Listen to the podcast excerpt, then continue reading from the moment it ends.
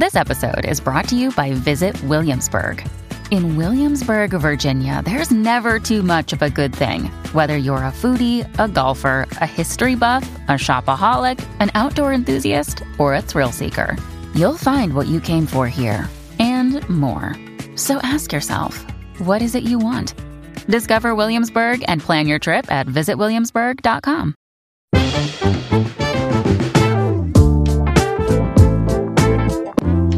Bienvenidos al Vistazo, el podcast de entretenimiento de, do- de Soy 502. Con ustedes estamos los mismos de siempre. No, no los mismos de siempre, nos falta uno. Bamba desde Houston, que ya está chupando.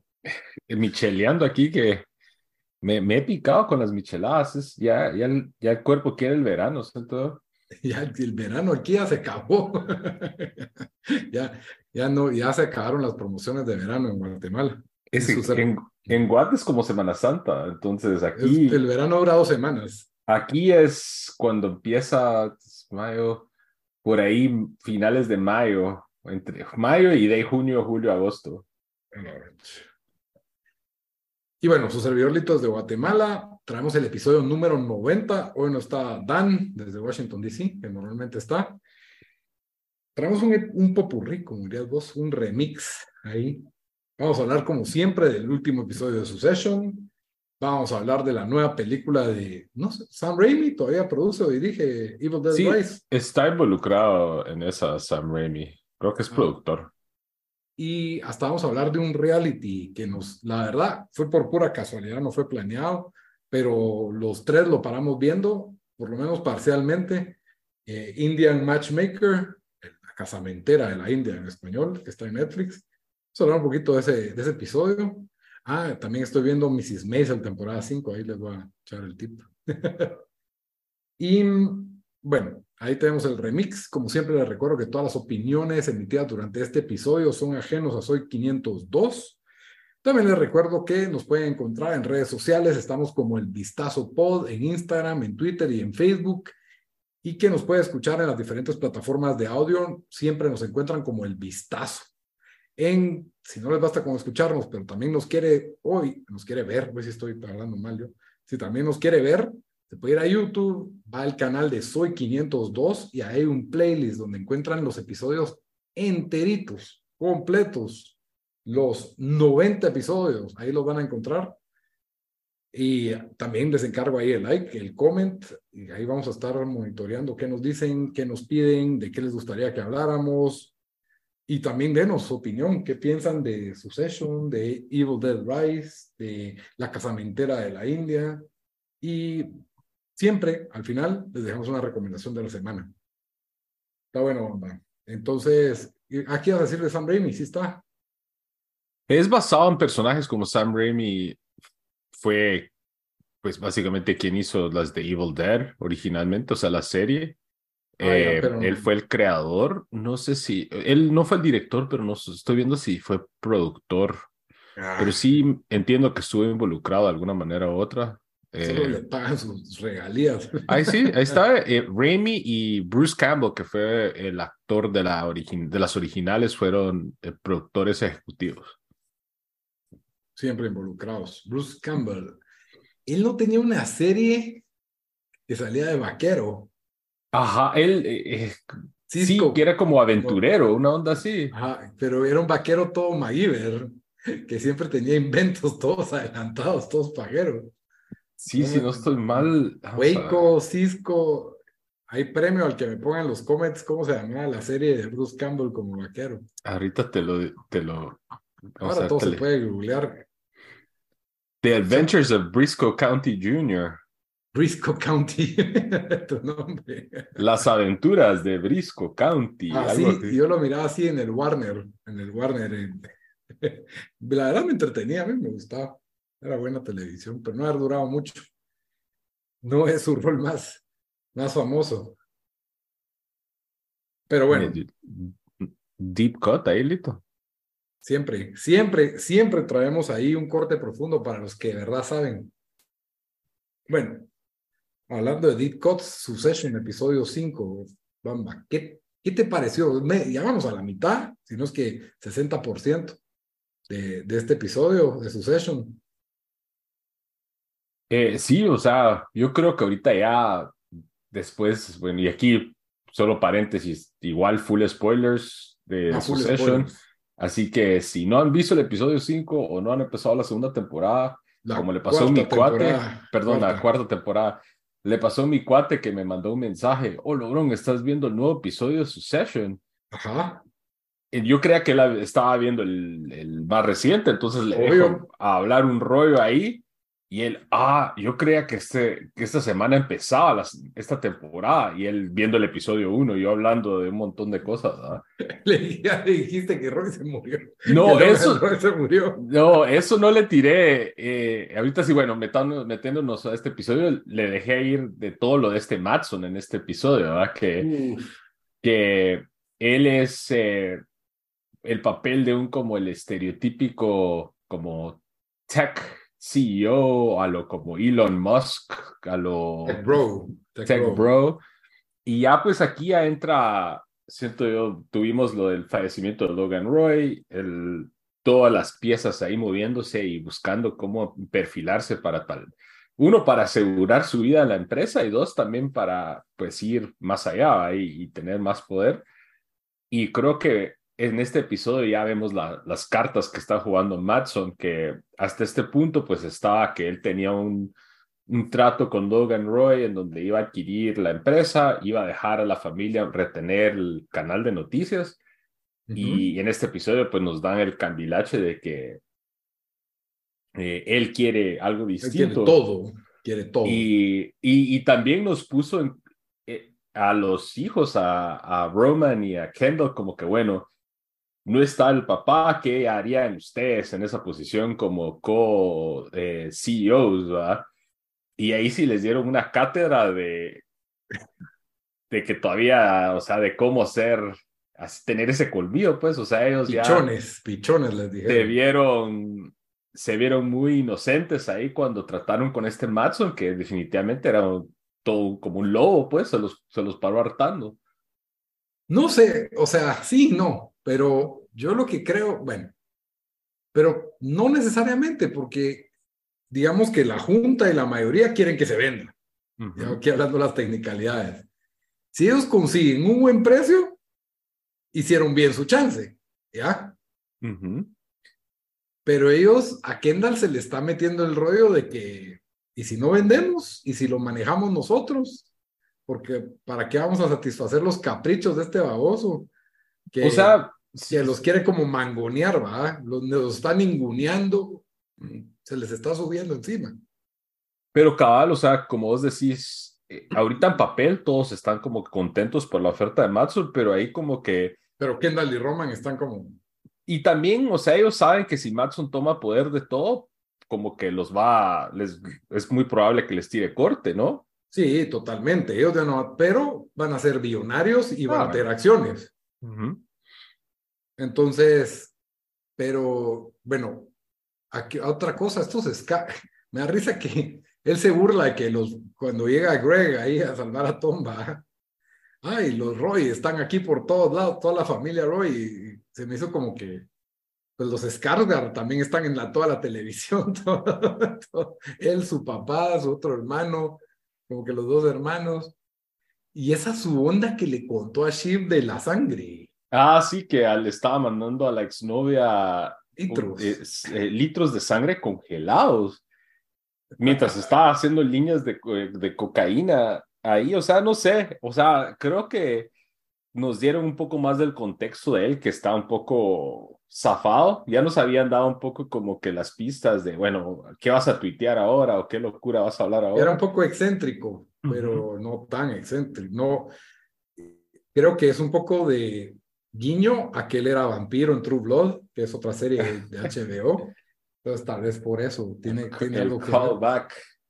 No sé por qué pusieron eso ahí, ¿verdad? Y mm,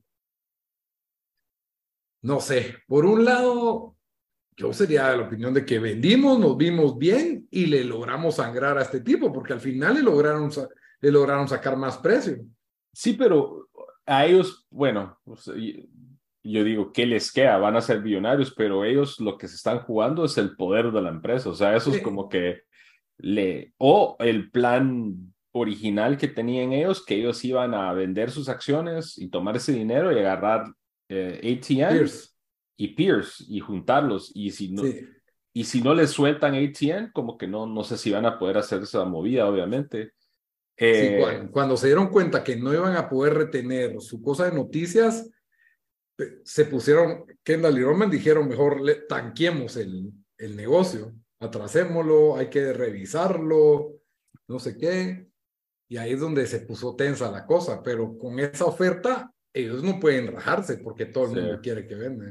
Y sí, y la, el, el board como que, no, o sea, viendo esa oferta ahí los va a forzar a hacer la venta, pero esa, ahí cabal, creo que tocaste la, tal vez una de las mejores escenas de esta temporada, cuando ellos suben la montaña en el teleférico y van a hablar con Matson y, que ahí arriba en la montaña.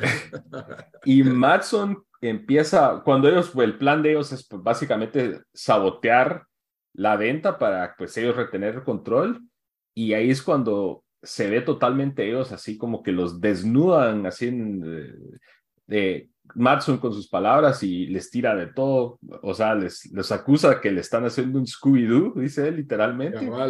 Eh, luego les dice que eh, su, papá estaría avergonzado de ustedes si los viera aquí cómo están portándose. Y todo eso como que Kendall se las quiere llevar como de vas, chico malo. Y Roman como que se le zafó el 5 porque él obviamente todavía estaba lidiando con el trama de la recién, de recién fallecimiento de su papá, que literalmente creo que eran como dos días antes, según la línea del tiempo del, del show y él es donde dice, le suelta y le empieza a decir de todo, que lo odiaba, que nunca lo van a vender a él. Y ahí es cuando nos dan el desenlace del episodio, que él para ofreciendo bastante más por acción a lo que originalmente había pedido. Y en el avión todos están celebrando a los hermanos de que habían lograron hacer el triunfo, pero ellos saben que en realidad se los hicieron mijos, pues. Sí, están perdiendo porque ellos ya no van a estar en la jugada definitivamente. Otra cosa, ¿vos qué pensás si alguien te somata el, el cuento de la oreja así? Esa es la escena de, de Tom y Shiv, ¿no? Un Yo no sé, yo creo que después si me pega. Si, si yo le, le llevo un socón así, si me, me tiran el trancazo, fíjate. Pero ahí en el contexto del episodio están ellos en pues prácticamente en público, en un evento. O sea, yo creo que Tom sabía de que él podía hacer eso. Y la dejó fría, o sea, la dejó y ella se quedó como que, bueno, primero así choqueada y segundo como que no pudo reaccionar en frente de toda esta, esta gente, pues como ella hubiera querido. Porque tampoco fue que le pegó. Entonces yo creo que encontró un, su loophole de abusador. De, Pero... Porque ella le estaba tirando tierra en los zapatos, ¿verdad? bastantes cosas así de Tom maniobrando ahí tratando de que, le, que Matson le caiga bien, que al final no le salió. Greg también maniobrando con los hermanos, que el, que, ¿cómo era que decía? The Quad, The, Quad, Squad, y que los, los Roy. O sea, es bien interesante cómo a partir de la muerte de Logan, en el episodio anterior es como que, bueno, están todos teniendo esos, eh, acaba de ser y todo eso, y ahorita ya están viendo todos cómo se están moviendo sus piezas. Eh, entonces creo que sí, yo creo que sí va a dar para un enlace interesante, un desenlace interesante para cerrar la, eh, la temporada. no sé quién se va a quedar. O, bueno, la pregunta ahí, ¿qué crees vos que vas, qué crees que va a pasar al final y qué crees que debería pasar al final? Uh, ¿Qué debería pasar? Es también difícil. En, un show en que me cuesta procesar a veces lo que está pasando de, las movidas de corporativas, vamos. Bueno, ¿quién crees que se debería quedar como el sucesor y quién crees que va a parar siendo? Yo quisiera que pasara algo como accidental, que de alguna manera Connor o Greg paren en el trono, por así decirlo, así como una yo siento que eso, eso enojaría a todo esto, Connor mandando fotos de, del cadáver de Logan, que le pusieron una falda. Pero eh, eso quisiera yo, que de alguna manera, para, para calmar los ánimos de todos lados, la solución viene siendo un, fuera de la caja y para siendo un Connor o un Greg, que por alguna razón, de repente un Tom, por alguna razón están arrastrados ahí. Creo que Tom no puede ser porque es demasiado ambicioso y ya no sería chistoso, sería como que, ah, Tom era el protagonista de Succession todo este tiempo, ¿me entendés? Entonces, no, no sé, no lo miro muy plausible ni tan entretenido, pero sí creo que los tres hermanos tienen que cagarla más todavía. O sea, ah, yo creo que el, próximo episodio es como Kendall y Roman tratan de sabotear este trato con el que ya todo el mundo está feliz. Me queda la espinota de que Matson le compartió a Shiv ese gran secreto. No sé si porque la quiere de aliada para ponerla en contra de sus hermanos, como diciendo yo te estoy dando full confianza y te puedo tener aquí a mi lado el día que yo tome esto. Había, yo sentí un poco de tensión sexual, ahí entre ellos también. Es que más de él a ella que de ella a él ella estaba como que, esto no me lo esperaba, pero bueno. pero es, que ese actor, ese descarga es bien guapo también. ¿Qué, se puede hacer? Vos se te queda viendo así. Difícil. Yo, la verdad, no sé. ¿Vos qué pensás, Bamba? ¿Cuál es tu, ¿Cuáles son tus, tus pasos para terminar esto? Bueno, yo creo que va a ser uno de los hermanos quien se va a quedar como el sucesor. O sea, no van a vender. Eh, no va, yo creo que no van a vender. Ellos van a ver una manera de que se va a sabotear el deal y uno de ellos se va a quedar con el poder, eh, o sea, entre de los tres, ¿va? Eso es lo que creo que va a pasar. Lo que quisiera que pasara fuera que, que Tom se quedara como el heredero. Esa no la veo. Me cae bien, pero no la veo. Porque Ace va como medio, especialmente ahora está contra todo pronóstico otra vez, porque él salió con el... Se quedó sin... Sí. En la temporada pasada al final y ahora se quedó sin su gallo. Y bueno, que ese es el que, ese es mi, mi, mi, mi wild card de que, puede hacer algo bien loco y meterse en la jugada en lo que queda de esta temporada. Es que no tiene de dónde agarrarse, o solo Shiv y el hijo de Shiv, el posible hijo de Shiv, eso también le ayuda el posible. Por eso es que Shiv creo que no termina de mandar al carajo, porque está embarazada él probablemente. Eh, ¿Qué es lo que lo tiene tal vez vivo por ahí, que él ni sabe? Eh, lo otro que me, sí, podría, por ese lado podría ser Tom, pero yo todavía creo que los delitos que cometió Tom y Greg van a resurgir.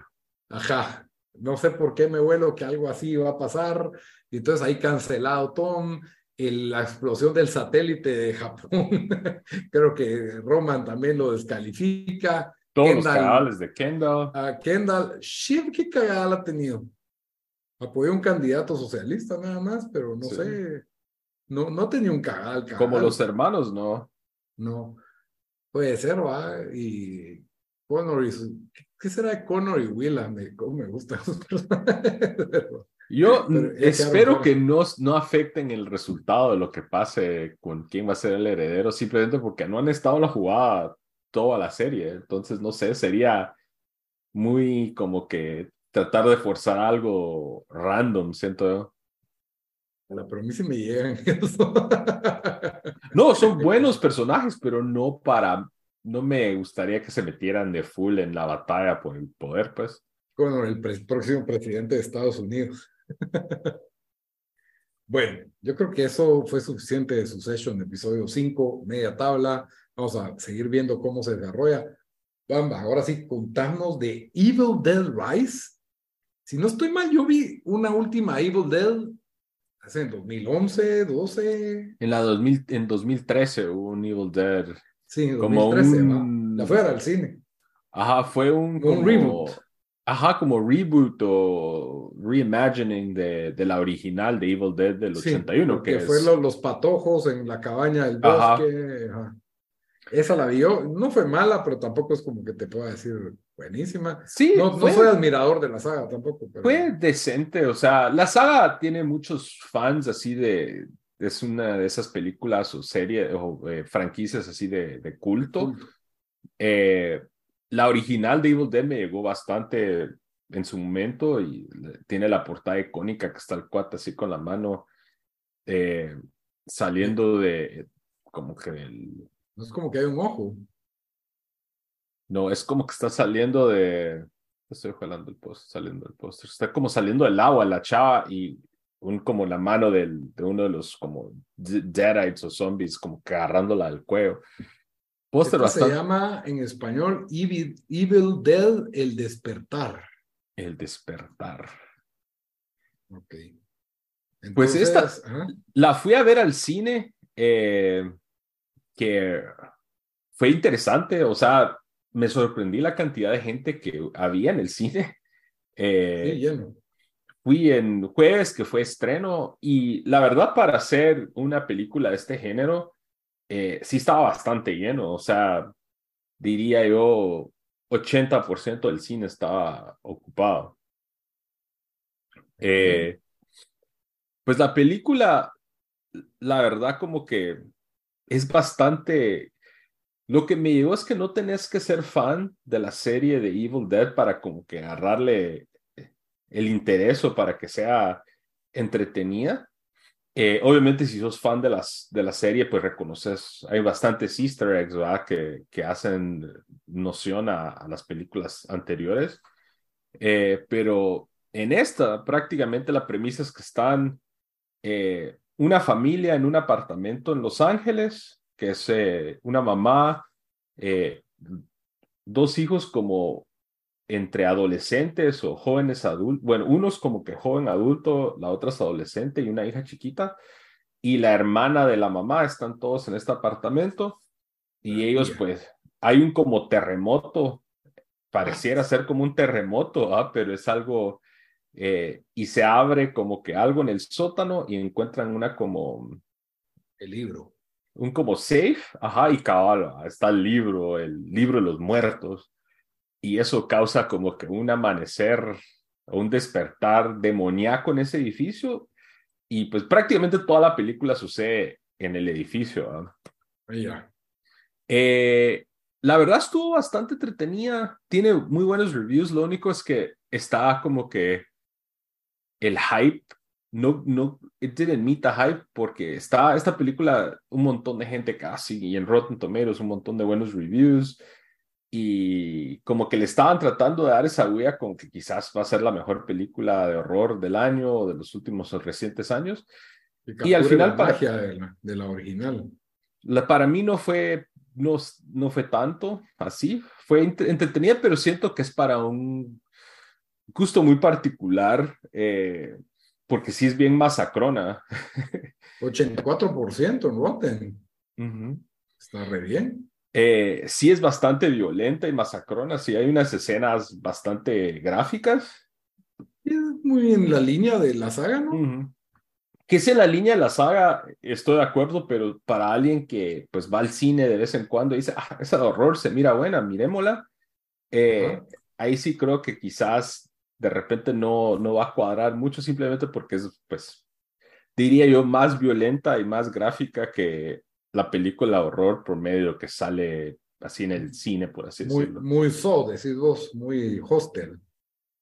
Quizás no en ese extremo que Side Hostel como que te quieren dar eh, un poco más de real, real, o sea, como que eso pudiera ser real, así como pero son bien gráficas, o sea que la violencia eh, es bien gráfica. Aquí la violencia es bien gráfica, pero de cierto modo es como, como en línea con la franquicia Evil Dead, como ah, que un poquito over the top, un poquito como exagerada, y que a pesar de que es brutal, creo que eso tratan de poner ellos, y es muy el estilo Sam Raimi, ¿no? Que, que te da como que esto over the top para quitarle un poco el, el filo, por así, por así decirlo, ¿verdad? Eh, pero al final sí, o sea, buenísima. Yo le doy un, un sólido 7. Y la experiencia en el cine, Virga, o sea, las películas de horror en el cine, cuando estás haciendo como que los momentos de suspenso y tenés el sonido del cine y todo eso, me llevó bastante. ¿Ah? Los poporopos y todo eso también sí, me llegó bastante y la gente reaccionando, o sea, eh, había una señora a la par de nosotros como como en sus 50 va a decir, ay Dios mío, ay Dios mío, decía, cada vez que pasaba algo. Full español. Ajá, había así y escuchabas en, el, en la parte de atrás a alguien decir, bitch run, bitch run. o sea, eso me llega de, de ver películas de horror en el cine porque la Mara se, se mete más, pero sí la, la recomiendo si les gusta el horror. Eh, si no les gusta el horror, posiblemente quizás no sea una película así de esas como que, bueno, así de ir al ver al cine o para poporopear o algo así. Muy bien, muy bien. Va, antes de entrar a Matchmaker, mini review de Marvelous Mrs. Maisel. Voy a esperar al Dan. Lleva cinco, lleva cinco episodios. La nueva temporada es la última temporada. Empezó bien. Ahí la miran. Pero voy a esperar al Dan para hablar de Marvelous Mrs. Maisel. Me imagino que la va a ver. Ahí al final les, les cuento. Pero comiéncenla. No es la recomendación de la semana, pero. bueno, Bamba. Casi nunca hablamos de reality shows aquí. Que es Menos- algo triste porque a mí como me gustan los reality shows. No, pero tenés tu set, porque yo te hablo de varios reality shows que vos no ves y yo no miro Pero los es que, que- vos mirás. Miramos distintos. A mí me Sí. gusta un poco de drama, que haya gente bonita.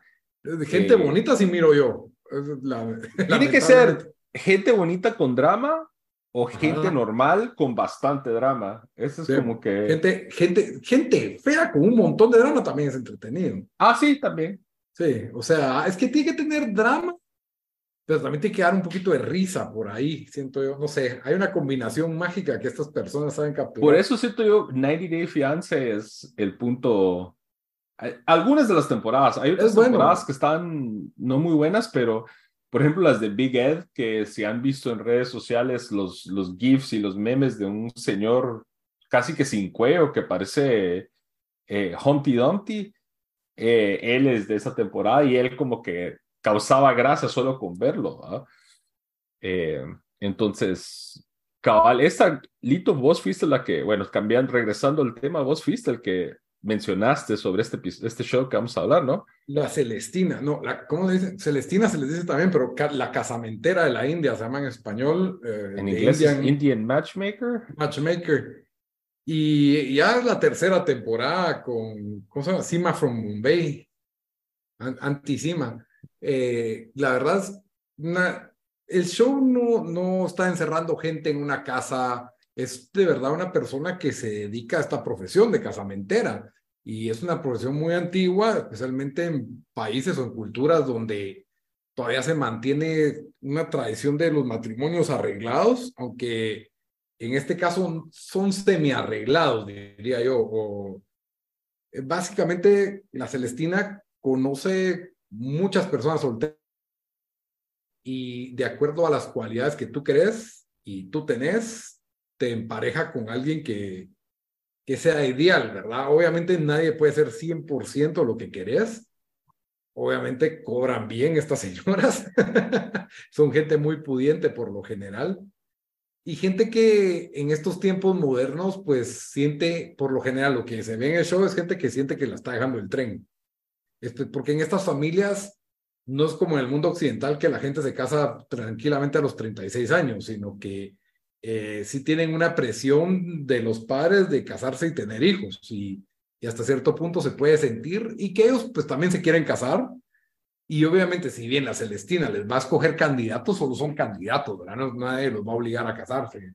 No vemos papás obligando a la gente, pero sí tienen como que voz y voto en algunos casos los, los padres, ¿verdad? Y cada personaje que necesita la Celestina, hay unos más normales que otros entre ellos, y eso es lo que lo va haciendo entretenido. Eh, no sé, ya en- llevo tres temporadas y para mí el ¿Te patrón... ma- aventaste las tres? Es que yo, yo estaba al día. Ah, es que esa quizás no sé cómo te quizás perdiste no- la ola de las primeras dos. Sí, quizás no me fijé porque cuando vos mencionaste el show, eh, me metí a Netflix y estaba top 10 de series en Estados Unidos. De... sí, ya hay ratos. Ajá. Entonces, cabal, creo que voy tarde a la fiesta ahí, Sí. pero entonces en esa, en las temporadas, porque la- yo vi los primeros como tres de la temporada uno, ¿esos mismos personajes reaparecen en las temporadas posteriores o no? Algunos sí y otros no. Algunos Ok. sí repiten y ahí te ponen nuevos, pero siempre es Sima from Bombay.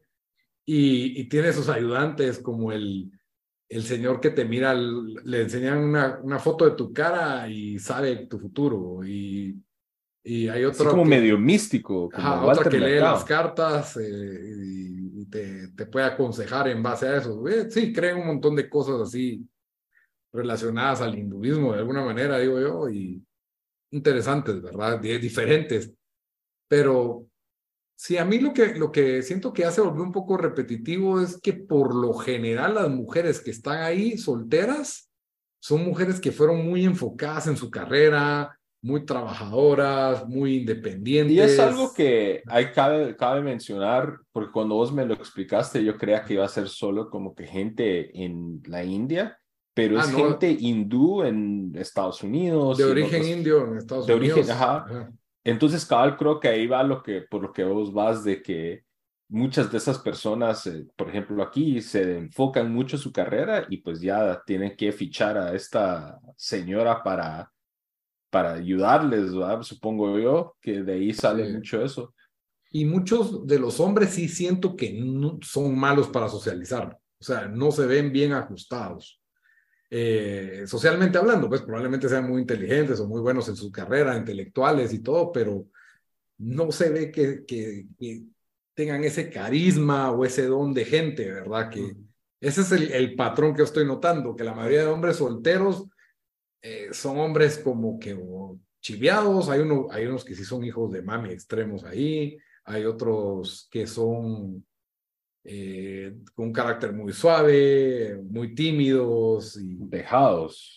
sí, es raro, la verdad. Entonces, esa es la, la combinación y como te digo, eh, ya en la tercera temporada no solo es de, de indios en Estados Unidos, de indios de India, ¿verdad? Sino que de indios en Inglaterra también le meten ahí indios de India también, que son distintos y, y también hay que tomar en cuenta que tienen un sistema complejo de castas, de, no, no quiero decir tribus, pero es como de, de familias, porque, ah, tu familia es Punjabi, tu familia es Guarani. Ah, es que las regiones, son de las ah, regiones. regiones que tienen hasta, hasta idiomas distintos allá, ¿verdad? Religiones distintas también. Sí, seguramente tienen tradiciones distintas. Es un, India es un país enorme, estoy seguro que es como tres Méxicos, algo así, no sé, como, como un tercio de Estados Unidos, digo yo, no sé, por ahí. Lito, ¿vos crees que funcionaría ese tipo de sistema de, de matchmaking, por ejemplo, en Guatemala? Si te hubieran dicho, mira, mijo, aquí te presentamos cinco. Conmigo, yo, yo soy bien respetuoso de lo que mis papás quieren para mí. Entonces, déjame ver las fotos, hubiera dicho yo. déjame ver. Porque al final eso es, solo son citas, ¿no? No te tenés que casar obligatorio. Entonces, quien quita, encontrás el amor ahí, te ahorras tener que agarrar el valor de invitar a alguien, sacarle el número, hoy en día el Instagram y el TikTok, no sé, ¿verdad? ¿Qué están haciendo los patojos hoy en día para conectar, bajar un Tinder? Eh, entonces, pues, si, mi papá me hubiera dicho cuando yo estaba soltero, mi hijo, eh, te quiero presentar una, a una señorita que es hija de no sé quién, ella también va a salir con vos. Démosle, pues, ¿qué, ¿qué voy a hacer? ¿Qué pierdo? Yo creo que hubiera sido yo tal vez rebelde en ese sentido. Pues en parte porque te gusta. En parte, dependiendo en qué parte de mi vida, porque, bueno, es obviamente después de la U, no, ahí hubiera estado más afinado. Eh, más abierto. No sé. imagínate si, es una toda, si es una guapísima. Pero ahí que, y si, no sé, yo no sé cómo funciona eso, porque yo tendría como que con ella y si le gusta, le gusta. la pues, incertidumbre de que, bueno, aquí esto está muy como que tal vez ni me quiere, no sé. Yo soy muy romántico, Lito, eso no creo que funcionaría para mí. No, pues, pero por lo menos salís. Eso es lo que digo yo, por lo menos salís. Eh, sí, porque a mí me molesta a veces que de una vez miran el perfil y dicen, no, con ese no. Salí, de ahí lo rechazas. Es que en ese show, si nos dimos cuenta de algo que todos tenían, yo al menos de los primeros episodios que vi, todos tenían como que sus estándares bien. Ah, sí que altos, delgados, que... Educados, con pelo. Con pelo, y, también los hombres también, que tenían que ser de alguna, de ser cierto tipo. Eh, universitarias, pero que sepan hablar mi, el idioma de mi región, que sean cariñosas, que sean no sé qué. Que sí como de casa, una onda así. Ah, que sepa No. cocinar. No sé, eso, eso siento yo. Obviamente como que soy parte de esa cultura y esta señora se sabe su chance porque es como ella mismo dice en el, ella misma dice en el show que es la matchmaker más in, de- in demand en, eh, en India o algo así, ¿verdad? La más buscada. La más buscada. Entonces como que sí sabe su oficio y, y es interesante ver cómo ella trata de juntar a la gente. pegan. Y lo otro que ella también es como que medio mandona. Ah, No. es que tiene que ser. Pone orden, pues, o sea, dice, no, estas son las opciones y que tú sos muy no sé qué. Y Solo te traigo uno porque si no te vas a confundir. Y eso cabal, me- eso le dice a, a Parna, ¿no? Ujú, Cabal, porque yo he visto que así hacen también a veces los agentes de bienes raíces. Y te una, una casa, casa. Con, una casa con tal cosa, tal cosa, tal cosa, y solo te enseñan una, porque si no, si les enseñas tres, te van a decir, no, es que quiero que tenga los cuartos como esa, el jardín como la otra y el techo de la otra. Entonces, ya empiezan a buscar lo imposible, ¿verdad? Y que ella siempre es bien clara de que ninguno va a tener 100%, ninguno. Dale, dale chance. ¿Por qué no te gusta? ¿Qué tiene de malo? Se vuelve como que el abogado de los, de los chavos, ¿verdad? O de las chavas que no, que no les gustan. ¿Cómo ¿verdad? le pagarán a esta señora, Lito? Me da curiosidad. Yo digo Sí. que es mitad por co- conseguirte los candidatos y mitad si, si casas hay un- una comisión extra. Si se casan tiene que haber una comisión. ¿Será como bienes y raíces de que, eh, bueno, es en este caso no sería como bienes y raíces, en el caso que vos decís, o, si, o que te pagan hasta que se rece el... Pero me imagino que es como tiene que No. ser como, porque si no, qué desperdicio andar buscando gente y andar Sí, tratando... el, el acceso al roster, eso es lo que se paga de entrada. Y porque el roster tiene una calidad filtrada. Porque yo me imagino que vos decís, sí, me recomendame a mí y te apuesto que tiene que ir a ver qué hijo de quién sos, dónde vivís, cómo vivís. ¿Cuál es tu casta? Ajá, cuál es tu casta, dónde estudiaste, y te tiene, mira, a ver, enséñame tus fotos, voy a ver cuál pongo, eso es chanceado, pues.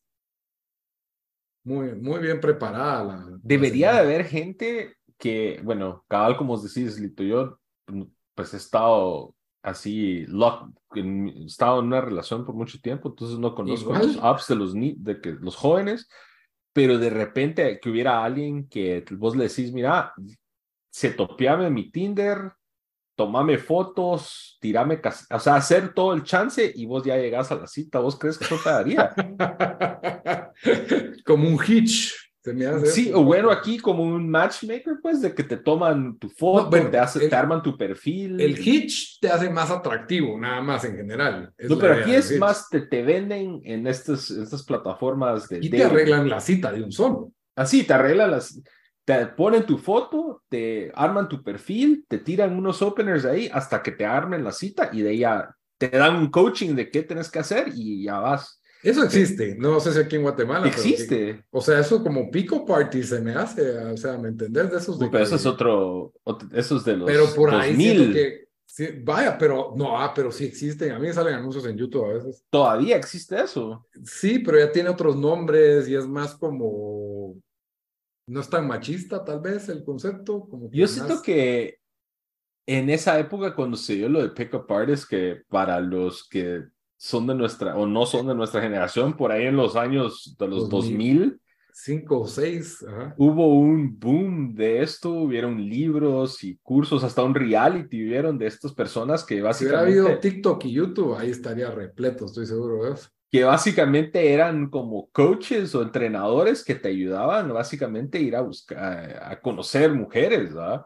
Sí, Eh, cabal. Entonces, eso tuvo una moda, estuvo de moda muy, muy fuerte, pero ahora casi Tuvo no su visto. reality en VH1 Sí. como de dos temporadas también. The Pickup pick-up. Artist. The Artist. Pero sí, sería, sería entretenido. A mí me gustaría ver una casamentera en Guatemala, pero así entre familias de mucho dinero, así las, las familias oli- oligárquicas de Guatemala, así. Porque, no sé, siento que ese sería como el chiste, ¿verdad? Se- te apuesto que sería bien chafa y todo, na- ellos no se expondrían a eso, pero, pero creo que eh, yo sí he oído de que sí existen este tipo de casamenteras eh, también en la costumbre española y así como que en, en Mara que sale en revista Hola, ¿me entendés? Cosas así. pero- Mm, Cabal. Y en, Estados Unidos, ¿en, qué show vi? Creo que fue en Mrs. Maisel o en uno de estos. En, Mrs. en, en los judíos. Los judíos también usan casamenteros. ¿Ah, ¿En serio? Ajá. O sea, ese tipo de gente de mucho dinero, que su hijo no se puede casar con cualquiera y casi que solo falta arreglarles el matrimonio, pero no lo pueden arreglar, entonces ahí entra el rol de la, de la matchmaker, ¿no? Pero bueno, es un buen reality show. Creo que es menos eh, explotativo que Love is Blind, que es el que está de moda ahorita en Estados Unidos y la gente se está volviendo un poco loca con eso, que me parece, yo siento que para mí lo más bajo de reality es Love is Blind y The Bachelors, los Bachelors, que no, siento que no, o sea, ahí estás viendo lo más bajo de reality shows que hay, pero no sé. El, el 90 Day Fiancé mi problema es de que hay demasiadas temporadas y yo creo que ya me cansó el tema. Pues, entonces, y hay varios spin-offs que Before the 90 Days, Happily Ever After. Y que les dan seguimiento a unos de antes y por ahí se... Ahora hay uno que empezó Hay unos que ya no me creo, ya no les creo, fíjate. Hay uno que empezó... Es que los mejores para mí es el normal 90 Day Fiance y el Before the 90 Days, cuando las, los americanos viajan a los países o el otro que estoy viendo ahorita es The Other Way, que ese también es interesante, que eh, en lugar de que es un americano que pues se para comprometiendo con un extranjero y el extranjero obtiene su visa para venir a Estados Unidos, es al revés, que los americanos se comprometen con alguien y van a los países de estas personas a básicamente a casarse. Ese está bastante entretenido, que por cierto hay una temporada ahorita y porque esas variables de ir a otras culturas, porque van a todos lados del mundo, hace un poco más entretenido. Hala, pero había uno de, ¿cómo se llama esta Chantel? Que estaba con uno de República Dominicana, una negrita. Me recuerdo. Bueno, ¿no te acuerdas de ella? Que tenía toda una familia en Atlanta y toda la familia odiaba al... ah, a este cuate era un... Ella tenía hijos, ¿verdad? No. No, no tenía hijos. No, bueno pero que él casi que mandaba todo el dinero a su familia en República Dominicana y viviendo en un apartamentito todo apretado y cuando llegan a República Dominicana la familia en un apartamentón con telesota, con Hay los conflictos. Pero bueno, Indian Matchmaker, la Celestina la India, la casamentera de la India, buen show, entretenido. Mírenlo, es un reality diferente, muy humano. Ahí está. Y para terminar el episodio, una recomendación de la semana. Bamba, ¿qué nos vas a recomendar esta semana? Eh, yo voy a recomendar, quedándonos en Netflix, porque ahorita estoy viendo mi Netflix que, que tenía ahí. Es un documental que se llama Trainwreck, Woodstock 99. Eh, en parte la moda que todos los, así como Fire Festival, todos los streamers tuvieron su documental de Fire Festival. Eh, en Woodstock pasó algo similar. HBO sacó uno el año pasado. Y, sí, me acuerdo. y Netflix sacó uno también. Creo que me gustó más el de Netflix. Eh, este es como docuserie, eh, tres episodios. Eh, cada episodio durará más o menos, ¿qué? Como una, como 40 minutos a una hora. pero me llegó más el de Netflix porque el de Netflix tenía como que más behind the scenes, tenía, entrevistaron a gente que estuvo involucrado, obviamente, y tienen como que video de, de que se grabó así durante todo ese, todo ese festival que fue Woodstock 99. Eh, que fue una onda como que bien de nuestra generación. Eh, yo me recuerdo que teníamos, tenía cuates en el colegio que compraron el, los CDs de, de Woodstock. Ah, Yo te hacía eh, entradas. no, no, ya. Ese era uno como que fue una de esas ondas que estaba promocionado en MTV hasta la mierda. Sí. Y todos como que, ah, la queda, weón, seguir a Woodstock. ¿Te, imaginas? Y nosotros ni, ni habíamos salido de... Del colegio de, de, la ciudad solo a la antigua o al puerto y con nuestras familias, una onda así, ¿verdad? Pero todos te imaginas que tal con las chavas y no sé qué. Y... Limp Bizkit y y Green Day, todo ese rollo, ¿verdad? Bien, sí, sí, Entonces fue algo como que bien interesante agarrar este, este festival que fue icónico de la generación hippie y lo ponen en esta época de finales de los noventas en donde la música es bien, o sea, era como agresiva, misógina y creó esta como una mezcla de agua y aceite, por así decirlo, y este documental nos muestra básicamente cómo se da la creación hasta básicamente el, el desastre que fue ese festival, que es recordado por muchas cosas, pues no muy positivas, no muy paz y amor, ¿verdad? No, no fue un Coachella, decís vos. Entonces, el documental nos muestra cómo pasó todo eso eh, a través de los ojos de gente que participó, gente que atendió el festival, gente que fue parte de los organizadores y también con videos que se grabaron en esa época. Entonces van a verla, hay tres episodios en Netflix, como de una hora más o menos cada uno, y se llama eh, Trainwreck Woodstock 99. Sí, yo voy a recomendar una serie de Netflix también, que solo he visto el primer episodio, la verdad, pero me gustó. La verdad es de que tiene ese sabor de telenovela, de novela, no de telenovela, de novela. Eh, se llama Transatlántico y sale esta actriz que como me cae bien, ella es la protagonista, Gillian Jacobs, no sé ah, te suena la, la de eh, Community. Ella también tuvo una serie que es de las mejores que, que, a mí me ha gustado, una que se llama Love, también en Netflix, muy buena. Pues ahora regresa con una, una novela romántica histórica. Buen primer episodio, vamos a ver si aguanta, aguanta la, la casaca, pero eh, básicamente se, se sitúa en, la persecución de los judíos en Europa y ella es una estadounidense adinerada, influyente, que vive en Europa y está ayudando a sacarlos, a sacarlos de... Es en Italia, si no estoy mal, o ahorita se me olvidó, lo vi hace dos semanas casi. ¿no? Pero bueno, la cosa es de que la actuación de ella es muy buena, tiene hilos interesantes, se está desarrollando un romance y toda esta tensión de la persecución fascista. La verdad, yo creo que vale la pena verla. Eh, ya siento que, siento que tiene otro tinte más adulto, eh, que se concentra bastante en lo histórico, pero por ahí pues tiene su, sus, sus subtramas y como les digo, ella es una actriz que yo siento que hay que apoyar, bastante talentosa y eh, hace muy bien su papel y hay que darle chance. Son seis episodios, es una miniserie transatlántico en Netflix.